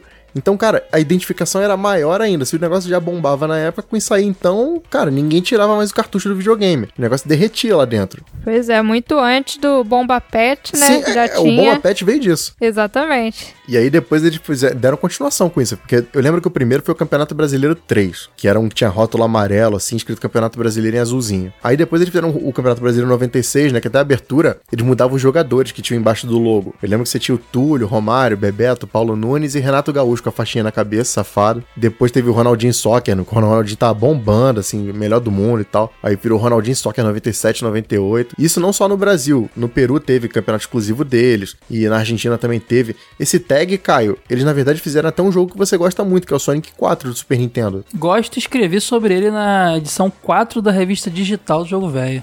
O pessoal pode ler de graça lá no jogovelho.com.br, encontra. E eu estudei muito sobre eles, cara, pra escrever na época lá, eles fizeram muita coisa. Esse, esse, essa versão, que se não me engano é com o jogo do Beethoven, pra fazer um 101 Dálmatas que eu falei no início do episódio, foram eles também, cara. Eles eram os reis da época, né? Cara, eles fizeram, olha só, eu peguei, eu peguei uma listinha aqui só pra citar alguns. Eles fizeram um jogo do Bananas de Pijama, que é um hack do Chester Cheetah. Eles fizeram um jogo do Homem da Máscara de Ferro. Cara, não tem, nem tinha jogo disso, não sei de onde eles tiraram isso. Fizeram um jogo do Men in Black, inspirado no Blue Brothers. Fizeram esse do Sonic que você falou. Cara, eles fizeram um porte que eu só fui ver depois em emulador, mas é a coisa mais maneira e bizarra ao mesmo tempo que eu já vi, que é o Street Fighter vs X-Men pra Super Nintendo. Já viu esse? Hum, vi, vi, na época que a gente fez aquele episódio lá de, de da série crossover lá, a série Versus do, da Marvel, da Capcom, eu, eu cheguei a ver, sim, pesquisando. Cara, é luta um contra um. E, tipo, eles fizeram o seguinte: o, o sprite do personagem é o do fliperama. Só que vamos supor, um, um golpe do Wolverine lá, sei lá, um Berserker Barrage que tem 20 frames, no Super Nintendo tinha 3. Então, então era só o Wolverine abrindo o braço, e depois ele com o braço cruzado, e depois no final ele pulando, e é isso aí, valeu. Então o jogo pa- parece uma animação stop motion da década de 30, sabe? Mas é bonito, bem feitinho e tal. Pra quem não tinha PlayStation, queria jogar, tava valendo. Principalmente se você fosse muito novinho. Então esses caras eles fizeram umas paradas maravilhosas. Eu até entrei em contato com eles pra poder pegar essas informações pra essa pauta. E eu descobri que eles agora, por exemplo, estão fazendo um hack chamado The King of Peru. Que, tipo, é um hack de The King of Fighters, só que com a cabeça dos candidatos presidenciáveis lá do Peru, cara. Então tem, tipo, o Fujimori como personagem do jogo. Olha o nível de loucura desses caras. E eles estão na cena desde, sabe, desde a década de 80, fazendo hack de jogo. Muito bacana o trabalho deles. Isso é legal, porque esses hacks muitas vezes são jogos que a gente queria muito que saísse nunca saem. Aí sai aquele hack esperto, a gente joga, é como se fosse estar jogando. Tem uns que são bem feitos que parece que foram feitos por, pela própria desenvolvedora e tudo mais. Esse do Campeonato Brasileiro, cara. Os caras botaram o, o escudinho do time. Ó, tem uma parada hoje em dia. O, a galera não sei se conhece. O Diego Hamid, que é o colecionador. E, cara, eu fico louco quando ele lança essas versões novas. Ele faz muito hack do, do Rock and Roll Racing de Mega Drive. E aí ele coloca a cara dele no jogo, faz pista personalizada. Cara, eu acho isso muito, muito maneiro. Porque justamente me lembra essa época de International Superstar Soccer e tal. O pessoal fazendo hack pra personalizar o jogo pra um público mais local e tal. Muito maneiro isso, muito maneiro. Good charge. Em 97 saiu o meu International Superstar Soccer do coração, que foi o que eu mais joguei na vida. Porque eu sempre tive console da Sega, até que um dia eu falei, ah, eu quero ter um, um console da Nintendo, eu tive o Nintendo 64. Não, fui muito feliz, mas tive meus problemas, e um jogo que- de futebol que era clássico lá, era o de no- que saiu em 97, o International Superstar Soccer 64.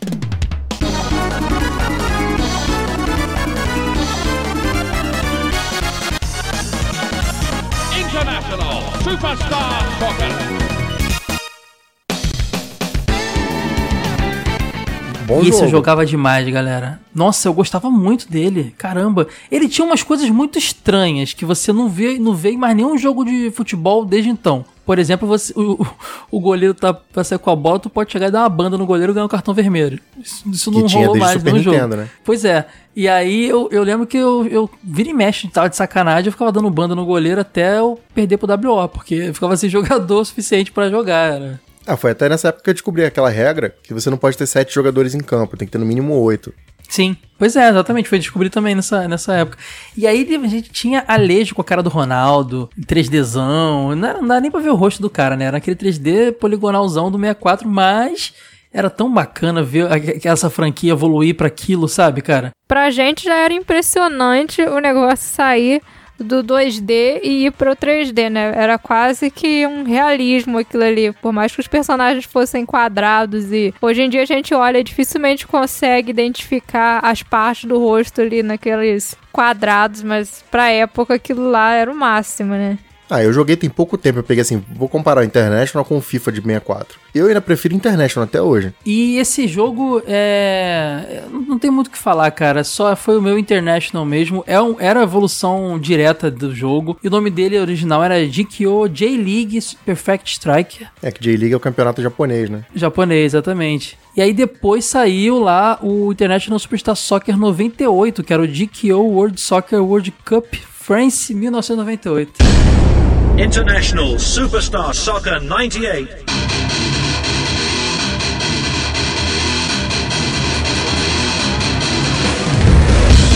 que era o jogo da Copa, e eu também joguei bastante, cara. Que foi a 64. Copa que a gente mais hypou na época, né? Porque a gente tava. Eu, eu tava com 12 anos, a gente já entendia melhor de futebol e tal. Tinha uma super expectativa depois de ter visto o Brasil ser campeão em 94, 98. Eu falei, puta, essa Copa a gente vai arrebentar, né? Nós éramos os únicos tetra, cara. A gente queria ser penta. Era o ano do penta, só se falava disso. Cara, e aquele time, ó, o Romário tava jogando na época. Eu achei que o Romário ia pra 98. Então eu imaginei assim, não cara. foi escalado. O Ronaldo tá massacrando. Era Ronaldinho na época, né?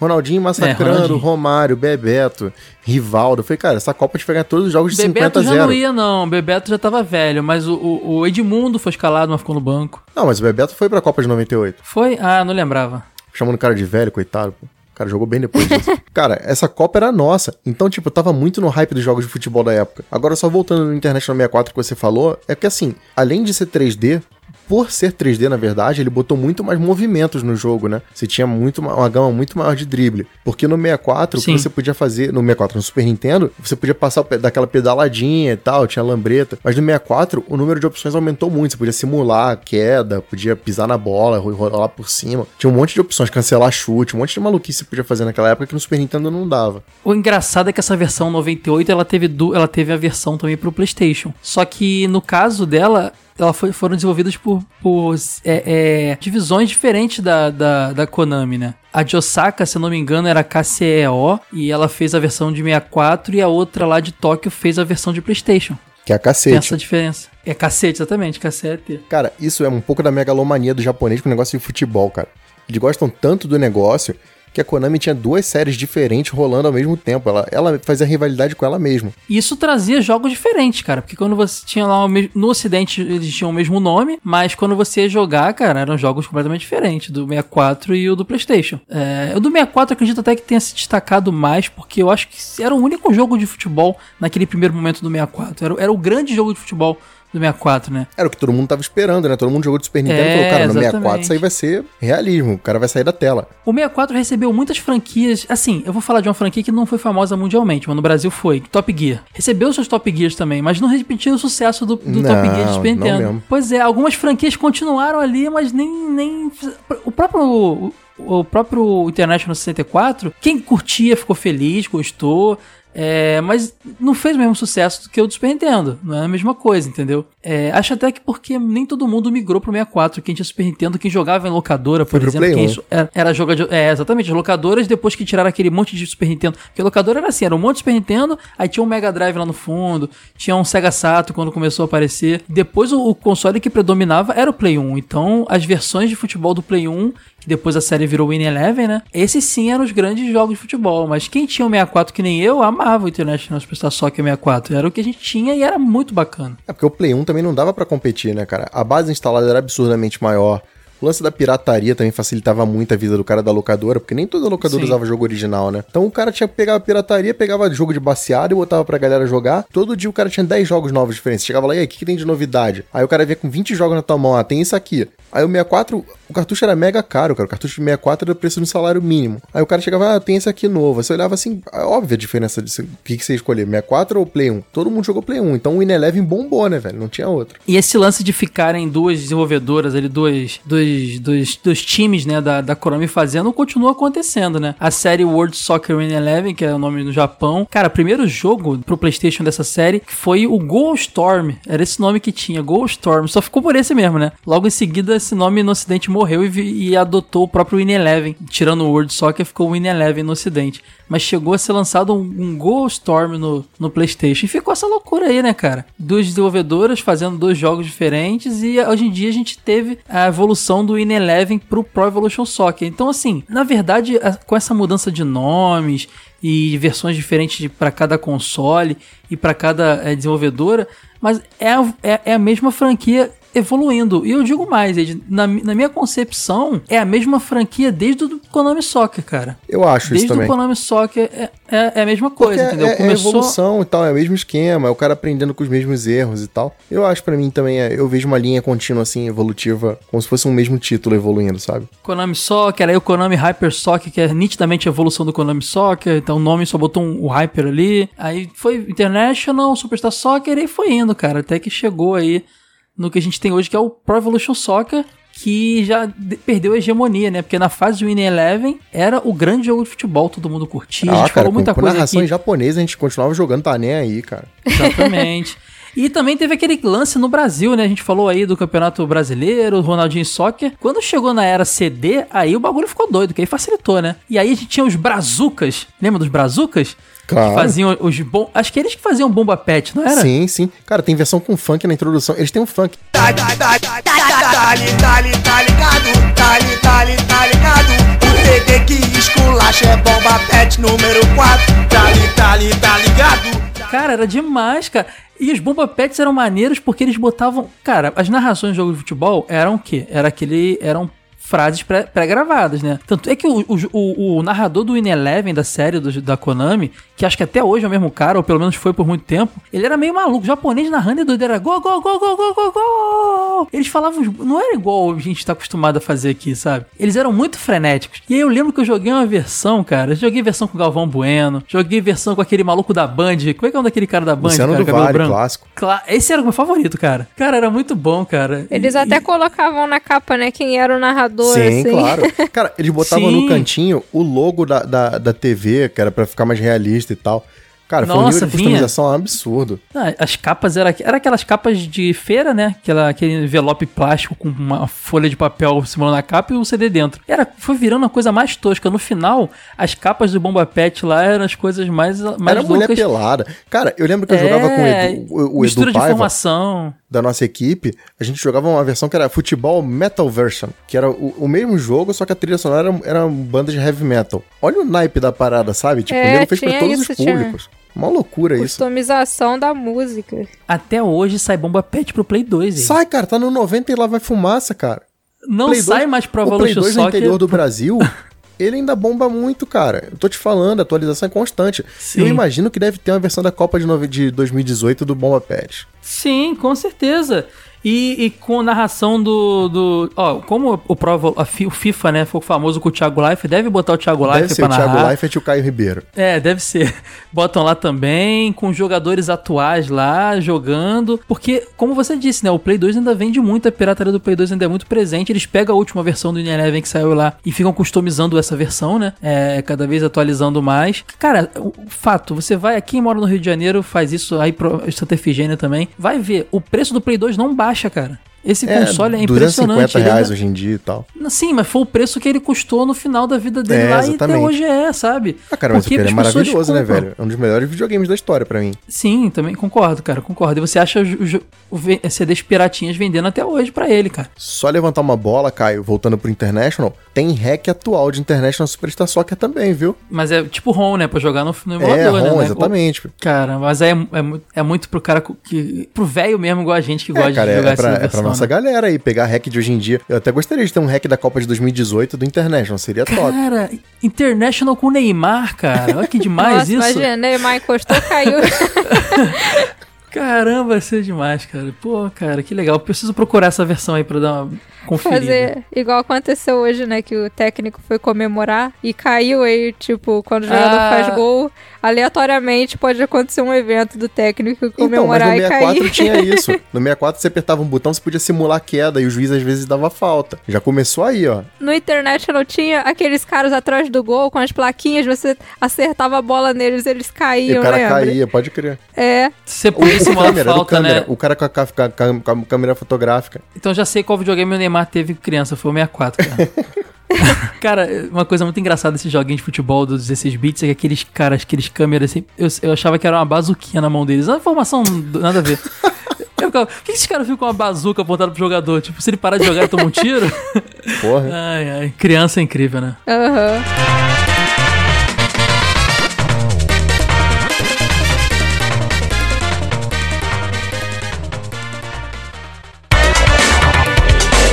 E chegou o nosso bloquinho, aquele momentinho que a gente lê as revistas de videogame dos anos 90, falando do tema do episódio. E o Age separou aqui pra gente, né, Age, duas revistas com temática, com matérias do International Superstar Soccer. Uma é essa ação games aqui, de- com a matéria de três páginas, que já fala aqui de uma curiosidade. Ele fala da versão de Super Nintendo, mas é, a matéria foi feita antes da versão americana sair, né? Exatamente, a edição 94, lá que tem os carinhas jogando futebol na capa, e o nome aparece como Fighting Eleven, e o International Superstar Soccer aparece entre parênteses, porque eles tiveram acesso à versão japonesa antes de jogar a americana. Pois é, cara, ele até fala aqui que é a segunda. Porque na, vertão, na verdade é, é a matéria fala da, da Deluxe, né? Segunda versão do International. Mas o, o mais doido é que as imagens que ilustram a matéria de menus e tal, tudo em japonês, né? Sim, com tradução e tudo. Ele bota assim, cartucho japonês, não se perca. E aí faz a explicação de cada botãozinho do menu pra você se guiar e tal. Muito maneiro isso. É porque rolava isso, né? As- A, a, a Pro Games, as locadoras importavam muito cartucho, né? Sim, claro. Não esperavam ser lançado oficialmente aqui. Então muita gente tinha acesso aos jogos ainda em suas versões originais. Não, e né? fora que tem jogo que nem era lançado aqui, né? Eu lembro muito do Yu Yu Hakusho final, por exemplo, que eu, eu precisei Sim. de guia pra poder jogar. E não saiu aqui no ocidente. Mas você teve acesso a cartuchinho dele na época? Sim, claro. Eu conheci na época. Na época do auge do Yu Yu no Ah, Brasil. legal. E a matéria continua aqui mostrando, traduzindo menus, mostrando imagens do jogo aqui, telinhas e tudo mais. E mas o mais interessante, né, Ed, é esse momento aqui que eles é, explicam a confusão dos nomes, né? Eles falam assim, alguns toques para você que não se perder. A primeira versão do game, lançada em cartucho japonês, chamava-se The Real Condition Perfect Eleven. Essa segunda chama-se The Real É, Condition The Real 2 Condition Fighting deve Eleven. ser o GKO, né? É, deve ser, cara, tradução, provavelmente, porque a gente nem tava sabendo dessa, desse The termo aí. Real Condition. Mas a- é, pode que deve ser a tradução do GKO mesmo. Mas a moçada acaba batizando os cartuchos só com as últimas palavras, que são o Perfect Eleven e Fight Eleven, né? Que aparecem escritas em inglês e que grafamos em letras vermelhas e tal. Nos Estados Unidos, a primeira versão foi batizada como International Superstar Soccer. A segunda vai se chamar, já sabiam, International Superstar Soccer Deluxe e será lançada aqui pela pela Playtronic em dezembro. A primeira versão de 32 bits saiu para o PlayStation, já tinha o PlayStation já, ó, com o nome de Winning Eleven. That's all. Legal, já tinha então. Então quando saiu o Deluxe já tinha o Winning Eleven no PlayStation, cara. Engraçado que a gente tem uma memória, a minha memória me engana, cara. Parece que foi tudo muito antes, sabe? Sim, até porque você acha que o Super Nintendo veio muito antes do PlayStation e tal.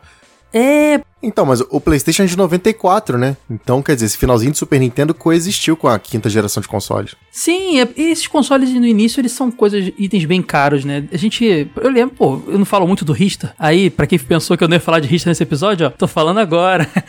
Eu, eu falo muito do Rista, cara, e é um jogo que eu joguei na minha cabeça, na, minha- na verdade, na verdade, muito antes de ter contato com o 64 e com o PlayStation, e não é bem assim, né? Ele foi lançado próximo, junto, coexistindo, então é, realmente chegava até a gente, até pelo preço, bem depois desses consoles. Interessante. Ah, e outra parada também tinha legal nessa matéria, a gente falou sobre os cenários, né? Que era aquele modo que tinha os jogos predeterminados, com pouco tempo pra resolver. Nessa matéria tem uma tabelinha com todas as partidas, os times e tal. Muito bacana, muito completinho. É, e também uma coisa que eu sempre gosto de lembrar são as notinhas que eles dão lá. Sim, as, verdade. a- a- os pontos. Cara, gráfico, diversão, jogabilidade 5, né? Som, desafio e, originalidade 4. Então, assim, nota quase máxima, né, cara? Aproveitamento total do jogo aí. Pessoal realmente elogiando muito o Deluxe aí. Eu acho esse- esses critérios da ação games muito engraçados, né, cara? Por exemplo, diversão. Porque eu acho que diversão é uma parada muito Subjetiva, relativa, né? é, Exatamente, é. porque diversão pra você pode não ser pra mim. É bizarro isso, mas assim, é da época, né? É coisa que vem do, inter- do, do internacional também, né? Das revistas Ah, gringas já tinha crer. essa parada. Então, mas muito bom aí. International Superstar Soccer Deluxe na Ação Games número 94. E agora também tem outra matéria aqui. Da Super Game Power 46. Isso aí, falando, veja você, do International Superstar Soccer Deluxe de Mega Drive, que eu descobri estudando pra esse episódio que existia. De verdade, cara, eu não sabia. Pra mim era uma coisa que nunca chegou em console da SEGA, eu tô É mesmo? impressionado. É, cara, pode crer. Essa é uma revista, Caio. Ela fala sobre Diddy Kong Racing detonado de 64. A gente falou dele no nosso episódio de filhote do Mario Kart lá. É, cara, é muito doido porque essa época aí, como a gente acabou de falar da outra, as coisas convergiam, né? 32, 64 bits convergindo com convergindo com 16 bits pra caramba ali, é muito legal isso. Então, é uma fase maravilhosa, cara. Porque olha os jogos que tem na capa dessa revista. Começa que ela tem lá o, Anakin Skywalker, né? E a Lara Croft. Aí tem Mortal Kombat 4, Sonic R, X-Men vs Street Fighter, Tomb Raider 2, MDK, Star Wars, Master of Terascase, Diddy Kong Racing e aí no meio tem o International Superstar Soccer de Mega Drive, sabe? É realmente uma fase que tá tudo junto e misturado, muito louco, muito legal. E olha que irada chamada que tem ali, ó. 16 bits resistem.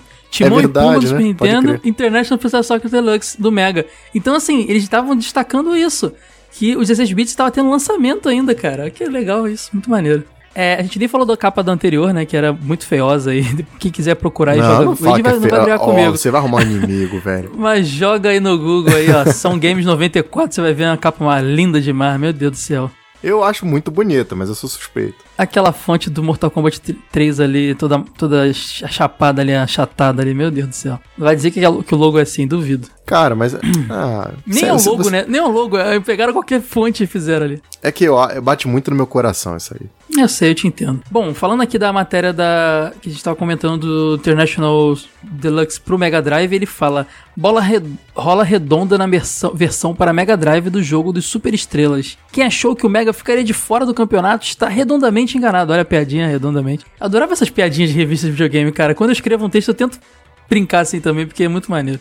International Superstar Soccer chega cheio de ginga para o console. Embora a versão para Nintendo 64 ó, já, já existia também, tenha melhori- melhores gráficos e jogabilidade, no Mega a bola também rola macio.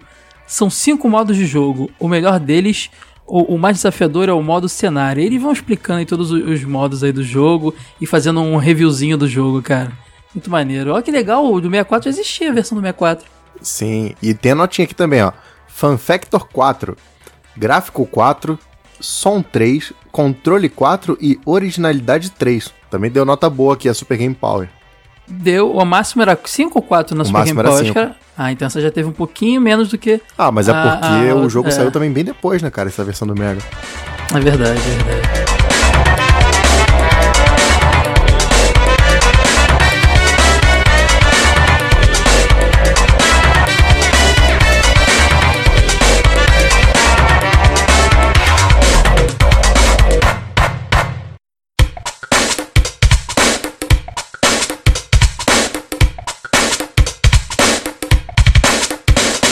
Wow.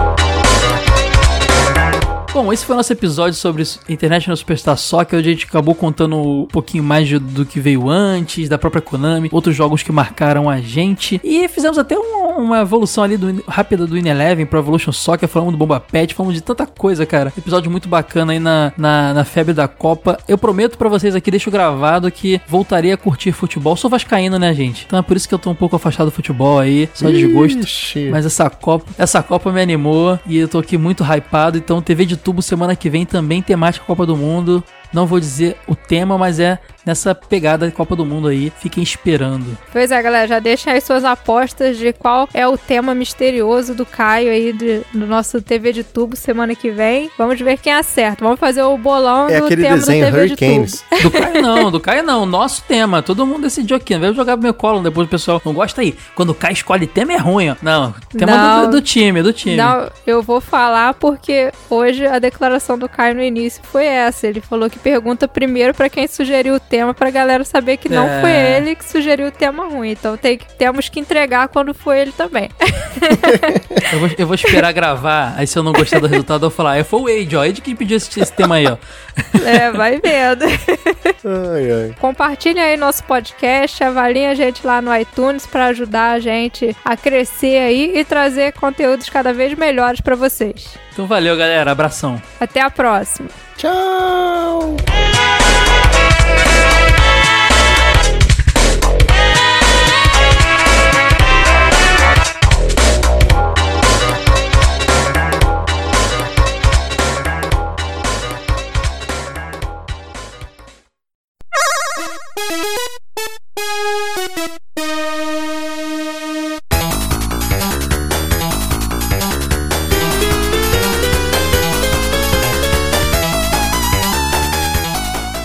Aqui estamos nós para mais um Fase Bônus. Só que quem tá comigo aqui hoje é o Caio, não a Sora. E aí, Caio?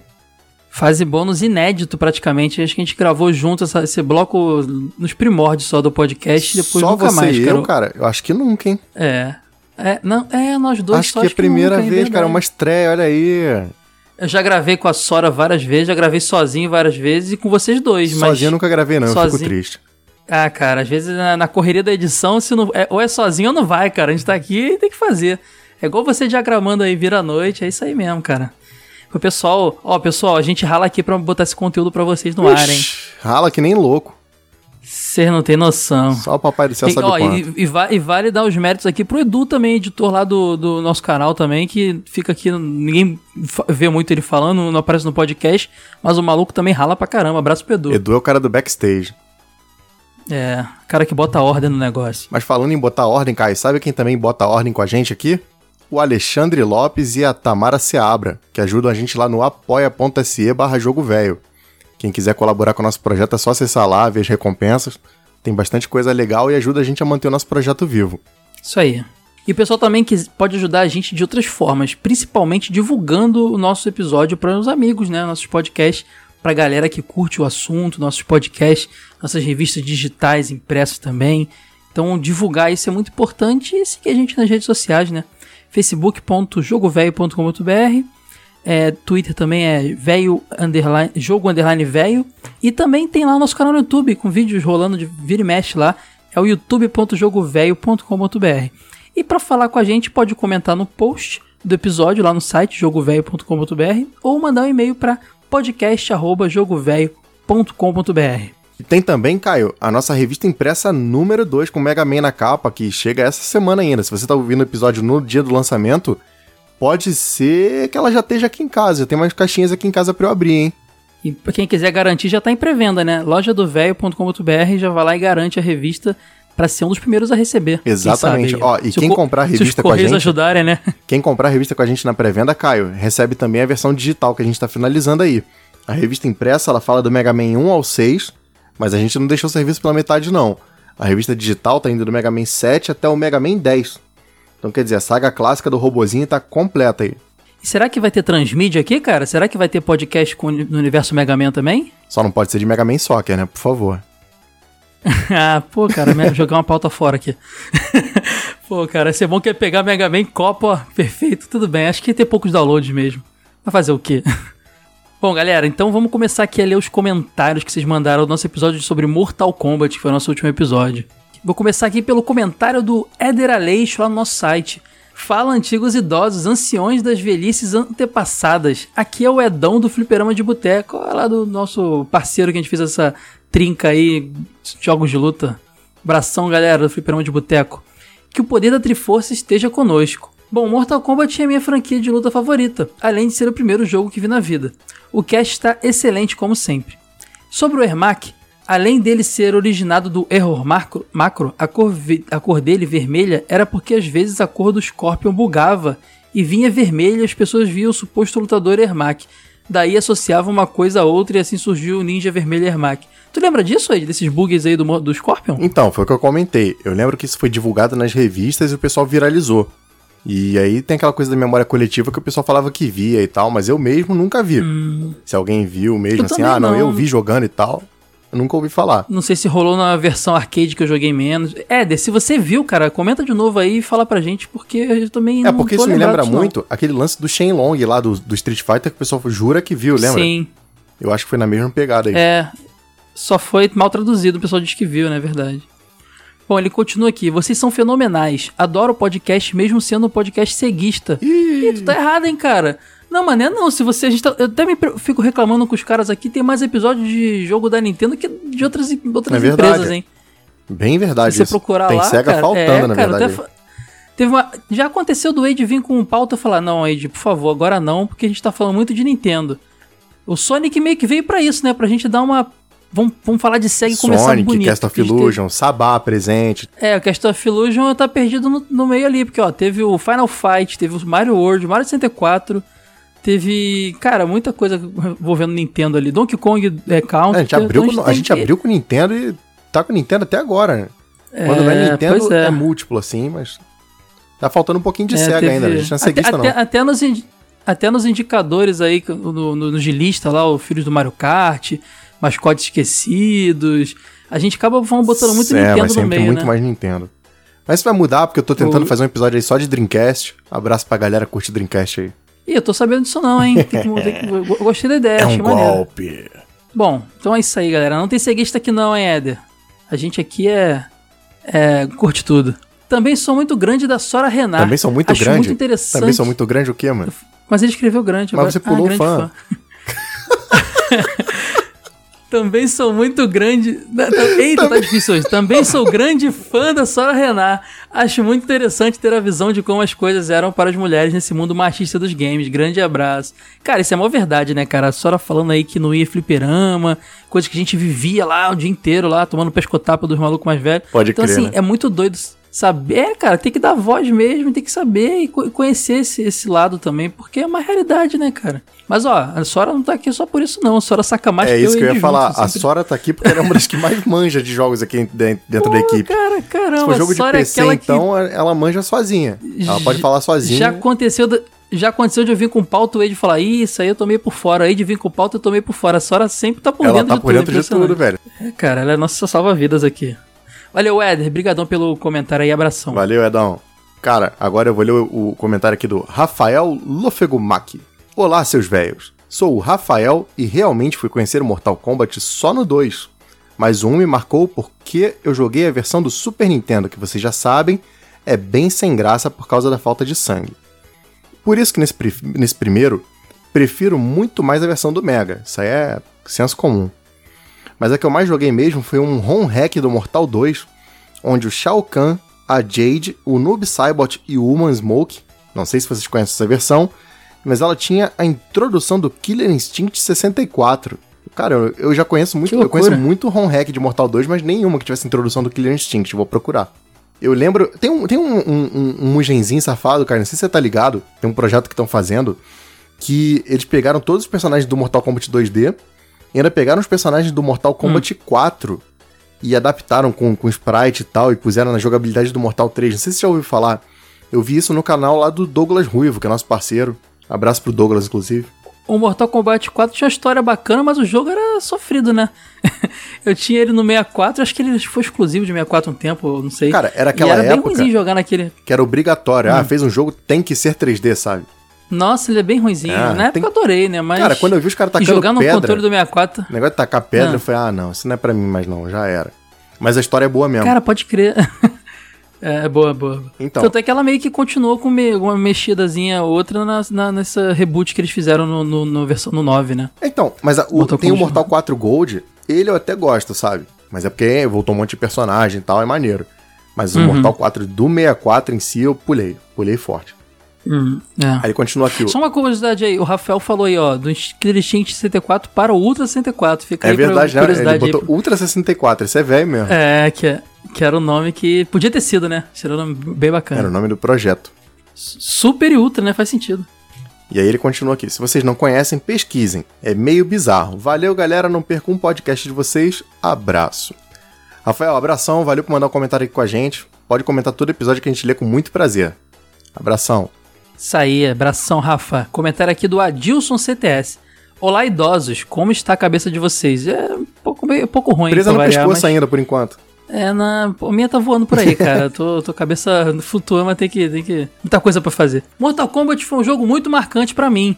A primeira vez que vi esse jogo foi no Super Nintendo do meu vizinho e fiquei de boca aberta com a realidade virtual. Olha que legal a frase que era muito usada nas palavras. Realidade virtual do game. A gente viu um negócio mais diferente, né? Um Donkey Kongzinho, um negócio desse aí com capturas de, de imagem das pessoas. Achava que era realidade virtual. Éramos todos crianças e pré-adolescentes e nem mesmo sabíamos fazer as magias. Um dia fui visitar minha tia em outra cidade e, como de costume, fugi para um bar onde tinha alguns arcades junto com algum moleque da vizinhança.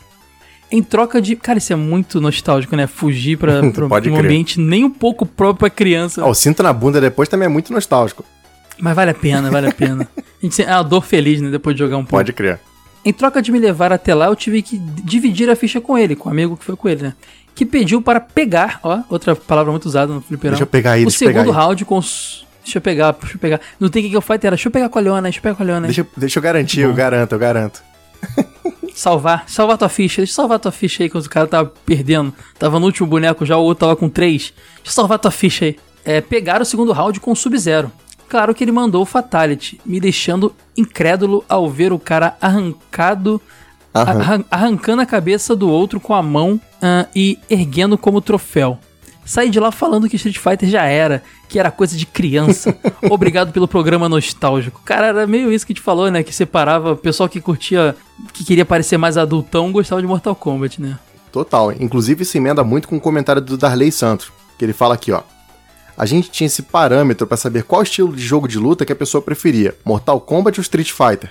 Que tinha justamente essa divisão, né? A gente achava que Mortal Kombat era coisa de adultão, de sinistro. E Street Fighter virou coisa de molecada, né? Aí ele falou que é um fato verídico, principalmente aqui no Brasil. O gore sempre foi um traço muito característico de Mortal Kombat, a mistura de comédia com sanguinolência também. Foi exatamente o que a gente comentou lá no episódio, né? Que tinha aquele limiar entre a violência e a zoeira, né?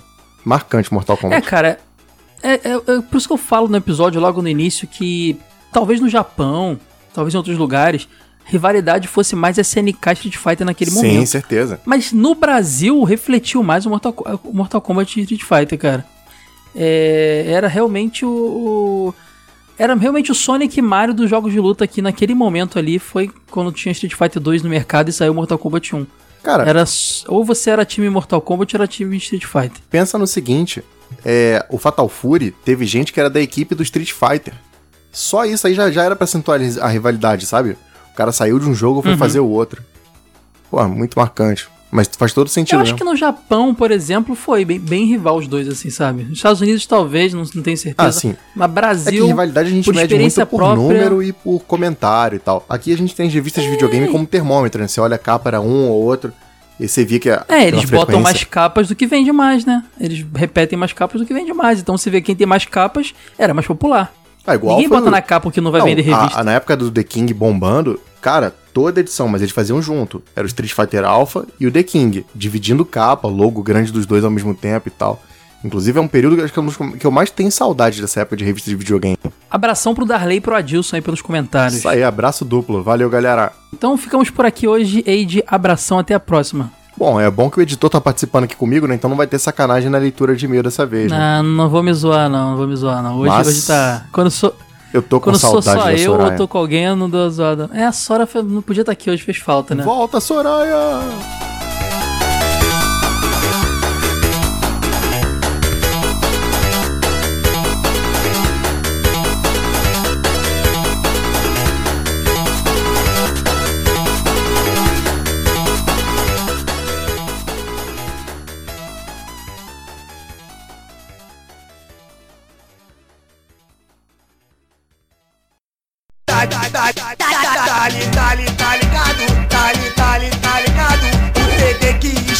Esculacha é bomba pet número 4. Tá, li- tá, li- tá ligado? Tá, li- tá, li- tá ligado? O CD que esculacha é bomba pet número 4. Tá, li- tá, li- tá ligado? Tá, li- tá, li- tá ligado? O CD que esculacha é bomba pet número 4. Tá, li- tá, li- tá ligado? Tá, li- tá, li- tá ligado? O CD que esculacha é bomba pet número 4 100% atualizado, é ruim de aturar Bomba pet número 4, chegou pra esculachar Não tem para o brazuca, isso é coisa do passado A onda do momento é bomba pet número 4 Tá ali, tá tá ligado, tá ali, tá tá ligado O CD que esculacha é bomba pet número 4 Tá ali, tá tá ligado, tá ali, tá tá ligado O CD que esculacha é bomba pet número 4 Tá ali, tá tá ligado, tá ali, tá tá ligado CD que esculacha é bomba pet número 4 Tá ali, tá ligado, tá ali, tá tá ligado. O CD que esculacha é bomba pet número 4